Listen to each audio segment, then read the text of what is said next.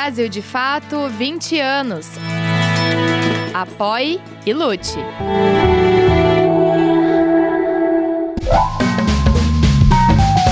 Brasil de Fato Entrevista.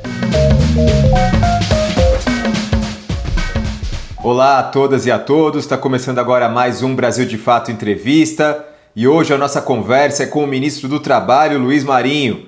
Tudo bom, ministro? Como vai? Olá, Zé Eduardo. Uh, prazer enorme estar com você mais uma vez. Estou à tua disposição para falar um pouco desse Brasil. Luiz Marinho é ministro do Trabalho e Emprego do governo Lula. Já havia exercido o cargo entre 2005 e 2007, no primeiro governo do petista. Foi ministro da Previdência até 2008, quando se candidatou à Prefeitura de São Bernardo do Campo.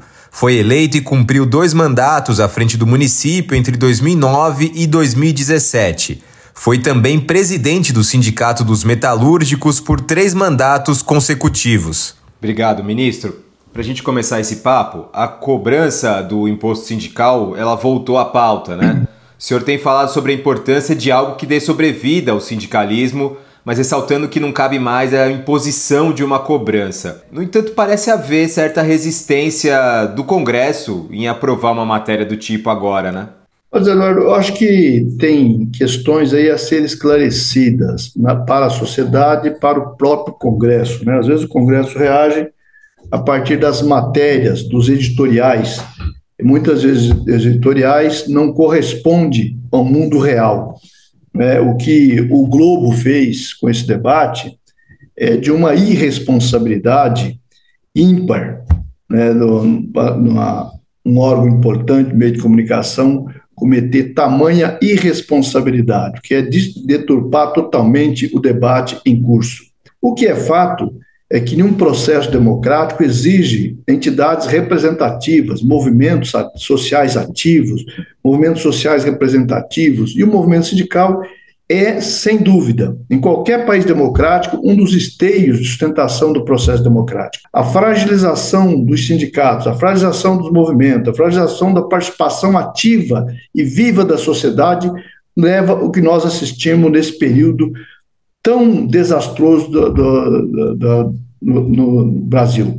Leva a 8 de janeiro, enfim, leva esse conjunto de aberrações que nós assistimos recentemente na nossa história. Portanto, pensar em criar as condições para que os sindicatos, e aí estou falando de sindicatos de trabalhadores, sindicatos de empregadores, porque uma mesa de negociação pressupõe que os lados tenham um certo equilíbrio para construir bons resultados, bom entendimento. Não há uma construção possível entre o empregador e o indivíduo, como a última reforma trabalhista trouxe, induzindo ao processo de negociação individual e banindo praticamente, criando dificuldades para as negociações coletivas.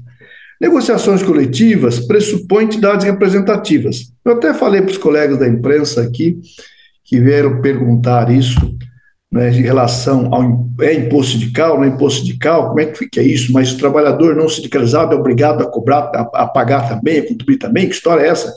Eu disse: olha, vocês assistiram a Marcha das Margaridas. Eu não vi uma única crítica na imprensa, em nenhum órgão de imprensa, tudo aplauso, maravilha, 100 mil mulheres nas esplanadas, trazendo as suas pautas, reivindicando, combatendo preconceito, combatendo assédio moral, sexual, violência, enfim. Agora, para um pouco e pergunta: quanto custou essa atividade? Quem paga? O Espírito Santo? Não, quem paga são os sindicatos, são os movimentos. Portanto, é necessário que tenha capacidade financeira para bem representar, para contratar um bom, uma boa assessoria jurídica, uma boa assessoria econômica, uma boa assessoria dos, das, das condições de trabalho e da evolução dos problemas dramáticos do mundo do trabalho, é preciso que os sindicatos tenham a capacidade financeira para isso. Senão, não vai representar bem os seus associados, seus, a sua categoria. Isso vale para trabalhadores, vale para empregadores. Então, é necessário, muito bem. Imposto sindical, volta? Não, não volta, não está nem em debate. Não tem nem pedido de nenhuma central pedindo para o imposto sindical votar. Pasmem. Então, como que alguém insiste e diz, olha, está de novo discutindo imposto sindical? O que está em discussão é como constituir um mecanismo que as categorias, trabalhadores e empregadores, no seu ambiente democrático, participativo, com transparência, possa deliberar qual é a capacidade daquela categoria em dar contrapartida à entidade representativa em contribuição num patamar razoável, respeitando o direito de quem se opõe a ir na Assembleia discutir, participar, como uma Assembleia de Condomínio, por exemplo, tem um debate que é muito importante nesse processo, que, assim, entidades coletivas, as decisões são coletivas, não são individuais. Portanto, não cabe assim, ah, o cidadão não quer pagar, não vai pagar. Como ele pode se dar o luxo, o direito antidemocrático, autoritário, individualista, dizer que não vai contribuir. Então, esse é o debate que está colocado. É, tem uma determinação do STF recente que formou maioria para aprovar a instituição de uma cobrança assistencial. É, essa, essa decisão do STF ela pode incidir sobre o debate de um imposto sindical ou de qualquer outra contribuição? Ou é uma pauta que substitui o debate no, no Congresso já?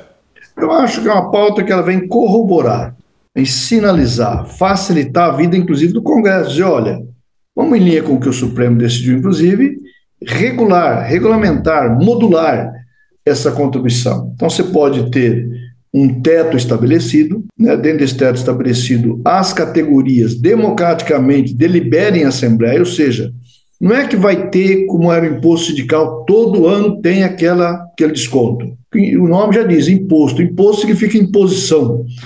Né? Ninguém, não adianta chorar, reclamar, resmungar, coletivamente querer rejeitar, é obrigado. O, a contribuição negocial, portanto, submete à negociação, submete à prestação de serviço, submete a um benefício que a categoria está recebendo, em contrapartida, vai prestar uma, vai dar uma contribuição para que sustentar o sindicato, sustentar a entidade, reforçar a entidade para melhor representar cada categoria, cada segmento. Isso se dá em assembleia, se dá em ambiente democrático, amplamente convocado, divulgado, com transparência, com prestação de contas, mas pode chegar um ano que a Assembleia olha, olha viu a prestação de contas do, do, do, exercício e digo, olha, a entidade está tá bem financeiramente, não precisa co contribuir esse ano, ou a contribuição precisa ser X, pode ser Y, pode ser Z, a partir da realidade. Agora, junto, é importante lembrar que não está em debate somente as finanças, está em debate aquela entidade que não, não tem democracia. É preciso que tenha um ambiente democrático. É preciso que as, que as diretorias sejam renovadas, portanto, tenha ambiente democrático de participação no processo eleitoral, portanto, não vale mandato de seis anos, de dez anos, como algumas entidades existem, infelizmente, é, como entidade que não faz mais eleição, só se troca lá um membro ou outro, tal, sem processo democrático de participação da, daquela categoria. Isso vale para o mundo empresarial também. É, então, é uma reestruturação, uma reorganização do movimento sindical brasileiro, criando regras democráticas, sempre no ambiente democrático, né? e junto com isso entra também a sustentação financeira. Então, a decisão do Supremo, acho que vem corroborar né, para que o Congresso possa, a partir daí, fazer uma legislação que seja definitiva, que bote na lei que os sindicatos têm o direito, mas têm, de, têm dever ter o dever democrático, ter o dever de transparência, ter o dever de, de participação no conjunto da, dos seus, seus membros, não somente dos seus associados, porque se a contribuição é para todos, todos têm o direito à participação e deliberação. Então, é um outro ambiente que nós estamos construindo. Se houver entendimento, pode até, até autorregulação do próprio, do, do próprio movimento, sem a interferência do Estado. É um, é um passo desejável, precisa ver se a sociedade está preparada, se o Congresso está preparado com esse entendimento, que quem vai dar a palavra final é o Congresso Nacional. É, o Supremo, creio que toma uma decisão, não sei qual vai ser a modulação que o Supremo vai fazer.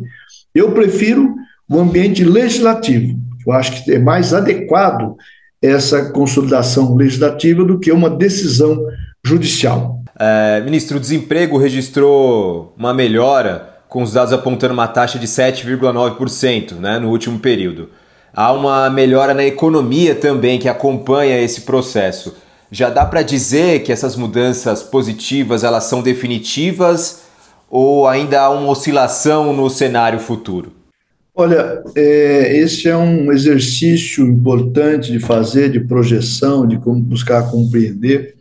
Nós tivemos nos sete meses um saldo CAGED, emprego formal, de 1 milhão 166 mil e uns quebradinhos.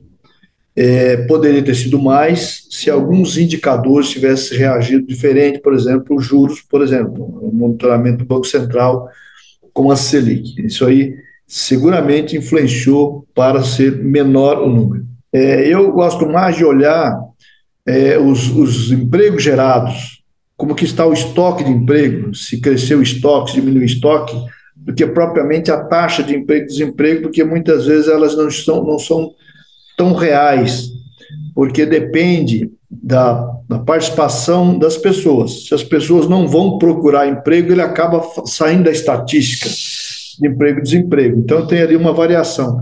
Mas, concretamente, o ambiente vem melhorando muito, eh, mas ainda tem preocupações no ar. O próprio ministro Fernando Haddad tem colocado sempre isso: olha, a guerra, a batalha, as batalhas, eh, nós estamos vencendo as batalhas, mas a guerra não está vencida. Tem ainda um esforço grande, olhando para 24, olhando para 25, né? e o problema está na indústria.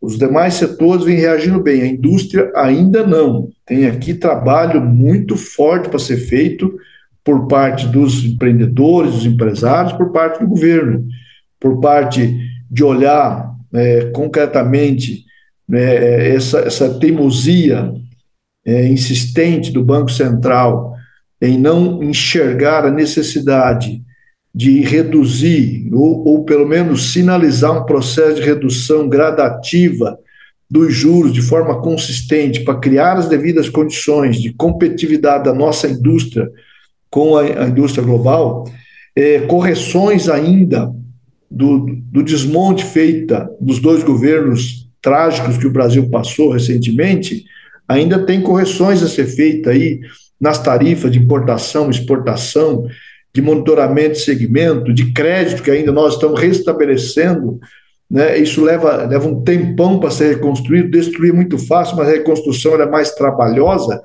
É, então você olha, se você olha ali o consumo de energia, por exemplo, vem crescendo lenta, muito lentamente o consumo de energia. Mas por que você está preocupado com o consumo de energia? Se consumir muita energia, vai faltar energia, mas não é disso que se trata.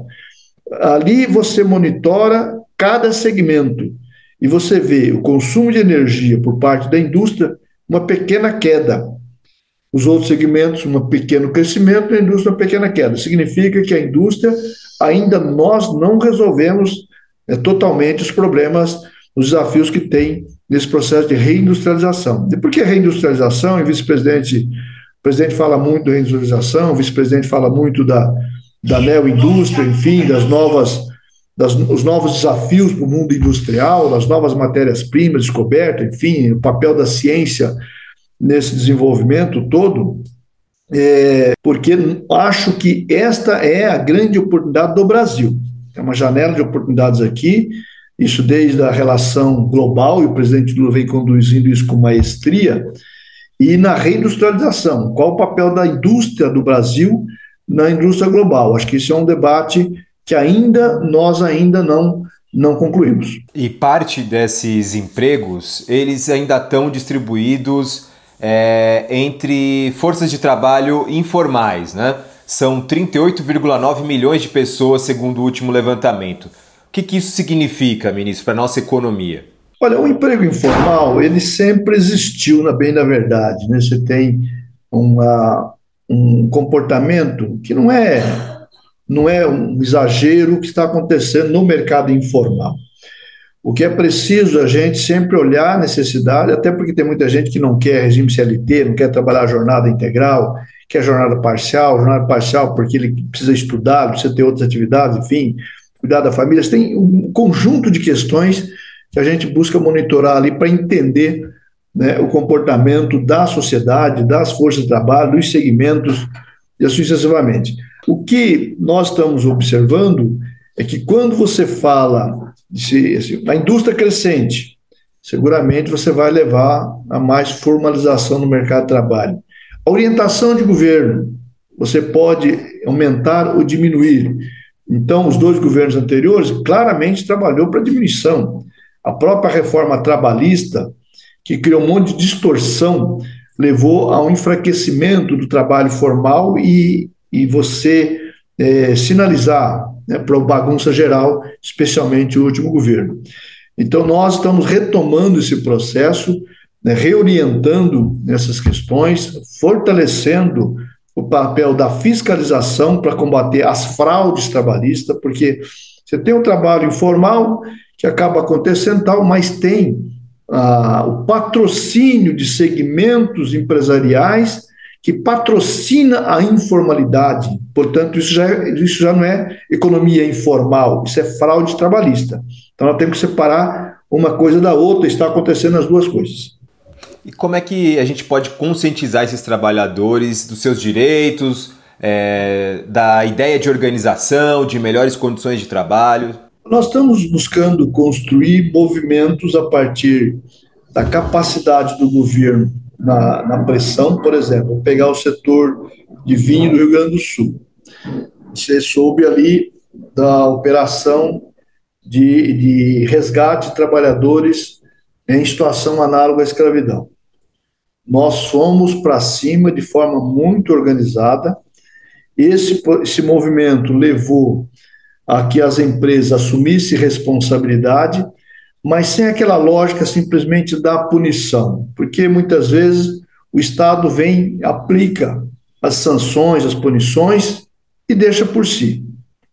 Qual é a minha orientação frente ao Ministério do Trabalho e Emprego?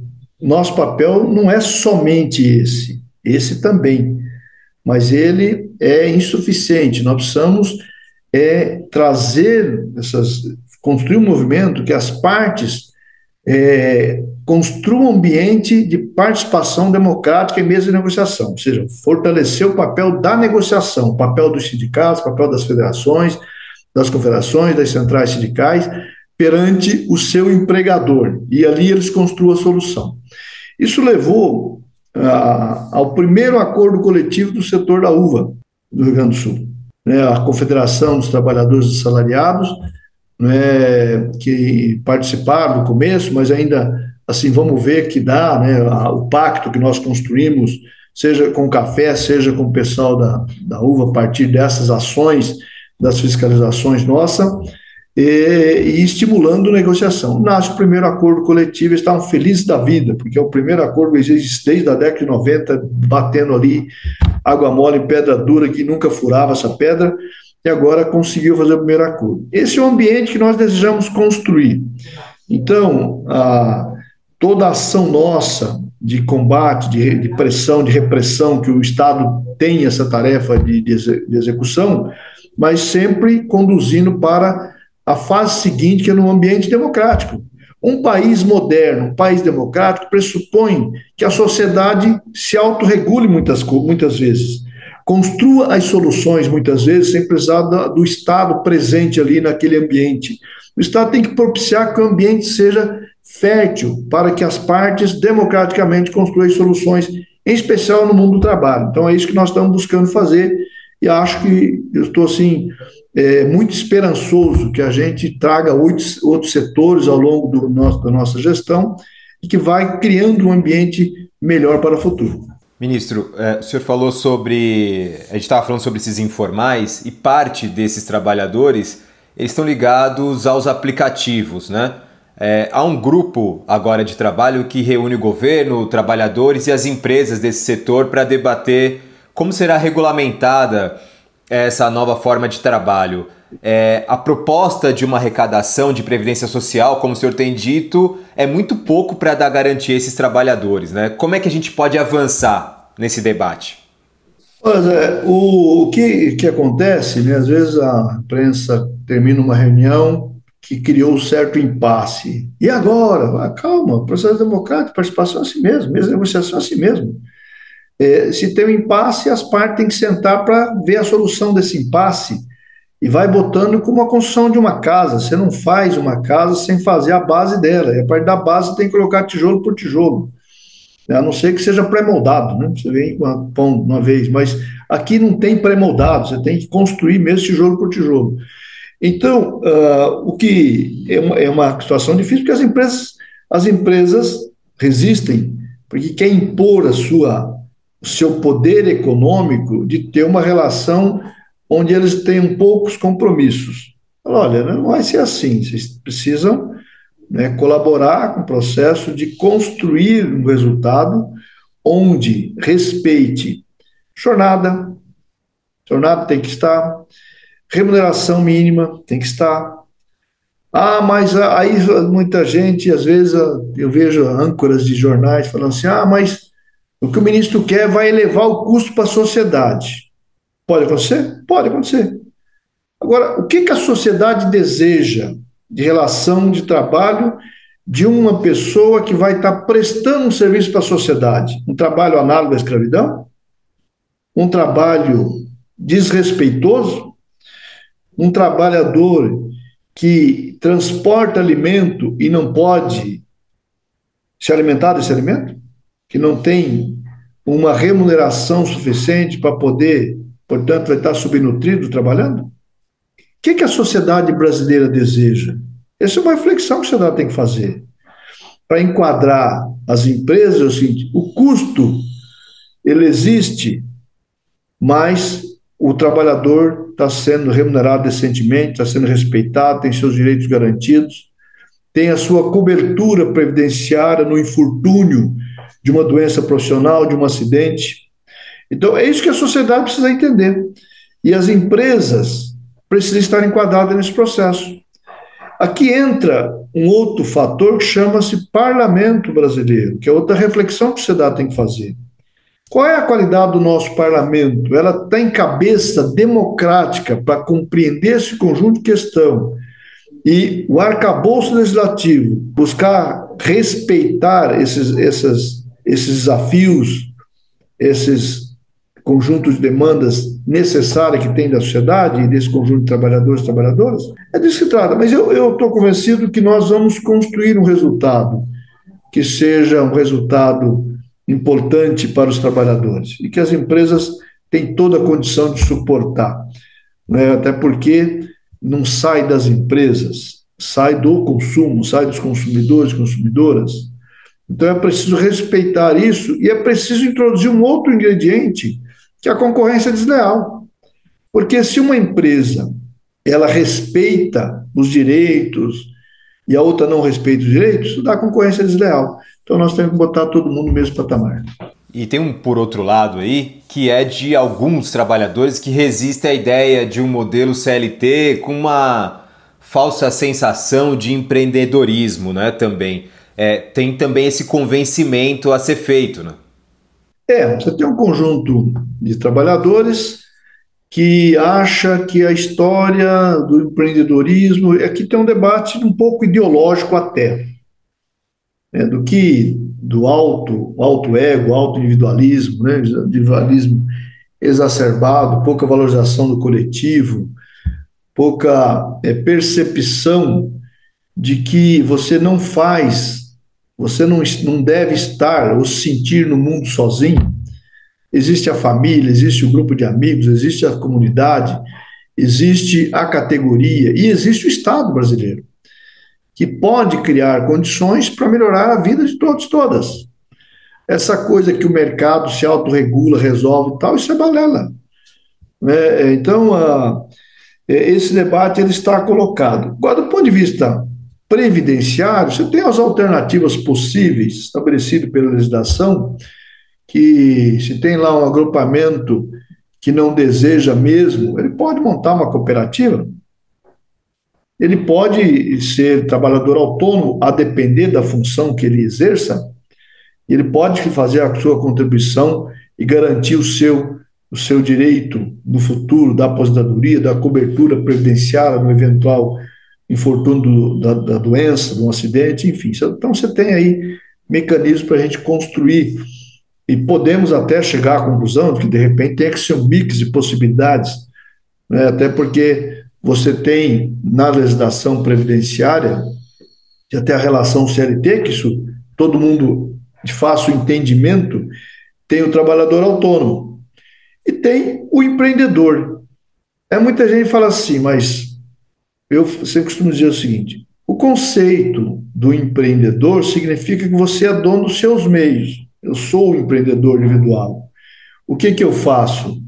Ah, eu, eu, eu sou funcionário do fulano, já não é mais empreendedor. Aqui virou fraude trabalhista. Então, tem que compreender é, esses conceitos, encaixar neles e vamos em frente. É, ministro, a terceirização, que é um desses fatores, foi uma dos, um dos pontos principais da reforma trabalhista, que foi um desastre completo e não gerou, por exemplo, o que foi propagado à época e que muita gente já argumentava que não seria factível, que era o incremento de mais vagas de emprego, enfim. É, há um futuro para a discussão de uma nova reforma trabalhista que resolva essas lacunas deixadas pela, pela última? Ele é desejável. Agora, é preciso observar muito para não entrar num, numa armadilha né? e tem que observar o ambiente parlamentar. Você sabe qual ambiente parlamentar que nós temos no Brasil. Então, o que, que nós estamos sugerindo, induzindo, buscando liderar? É que nesses grupos tripartite, o governo provoque as partes para a construção de entendimento. Se tem um entendimento, facilita a tramitação no Congresso Nacional. Até porque tem muitas cabeças ali. Tem parte que sabe muito bem o que é, mas tem parte que não entende nada desse assunto. Então, se as partes constroem entendimento, facilita, é o que nós estamos forçando ter. Né, que as centrais e as confederações empresariais construam entendimento. Não é fácil, porque às vezes tem lá um segmento trabalhando contra, por exemplo. Né?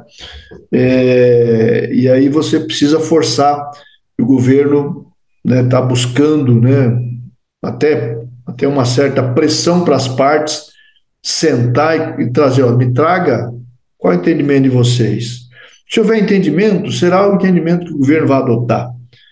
Né, independente se o governo goste muito ou não, mas se há uma construção de um acordo entre as partes, é mandar aquilo para o Congresso e buscar fazer lei para sair do patamar que nós encontramos. É uma escada enorme que nós precisamos subir alguns degraus. Ministro, muito obrigado por essa conversa, viu? Sempre à disposição. Um abraço a você e toda, toda a turma que lhe acompanha diariamente. Valeu. Obrigado. E a você que nos acompanhou também, meu muito obrigado. Na próxima semana voltamos com mais uma entrevista. Tchau, tchau. Você pode conferir mais conversas como essa no YouTube, Spotify, Deezer e outras plataformas do Brasil de Fato. Direção e entrevista José Eduardo Bernardes. Coordenação de rádio Camila Salmásio. Coordenação de audiovisual Monize Ravena. Coordenação de redes sociais Cris Rodrigues. Direção executiva Nina Fidelis.